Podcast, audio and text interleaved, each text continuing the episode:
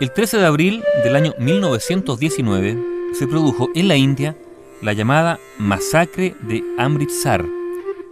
Esa ciudad, Amritsar, cuyo nombre significa la piscina de néctar de la inmortalidad, es una ciudad de casi 2 millones de habitantes y la capital mundial de la religión Sikh, la religión monoteísta de India. Pero además, Amritsar está a solo 50 kilómetros de la frontera con Pakistán, lo que la convierte en conflictiva por razones políticas y también religiosas.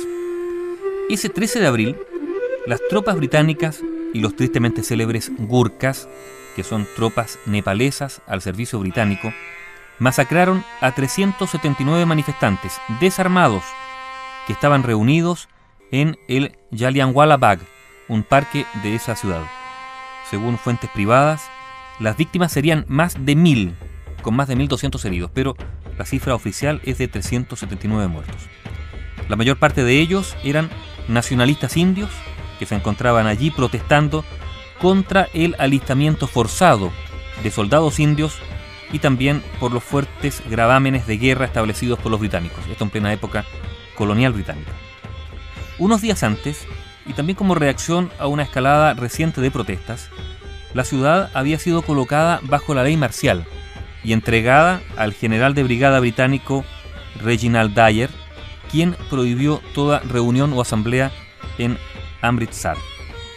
Ese día se celebraba en la ciudad el festival de Baisakhi, un festival que se celebra todos los años en el mes de abril para marcar el principio de la estación de las cosechas en esa región. Por lo tanto, como era habitual, decenas de miles de personas habían llegado desde los pueblos circundantes para asistir a las ferias tradicionales de la ciudad. Y muchos de ellos también eran ignorantes de esa reciente prohibición y por lo tanto, sin temer nada, llegaron hasta ese parque donde comenzaba una manifestación nacionalista.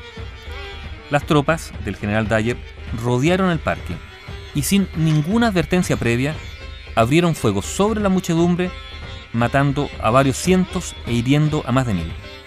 Dyer, quien en una investigación posterior admitió haber ordenado el ataque para producir, según él, un efecto desmoralizador en la gente de la región, hizo que sus tropas mantuvieran esta verdadera cortina de fuego hasta que todas las balas se les agotaron. Dispararon hasta que no quedaron balas. Según la investigación oficial, se dispararon 1.600 tiros durante exactos 15 minutos. Esta matanza, porque fue una matanza, despertó los sentimientos nacionalistas por toda la India y causó un profundo impacto sobre uno de sus líderes, el famosísimo Mahatma Gandhi.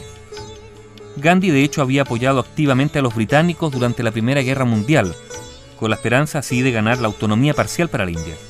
Pero después de esta brutal matanza de Amritsar, Gandhi se convenció que India no debería aceptar nada menos que la independencia total de los británicos. Y así fue que, desde ese instante, Gandhi comenzó a organizar sus campañas de resistencia pasiva contra el régimen británico. Esto despertado por la matanza de Amritsar el 13 de abril de 1919.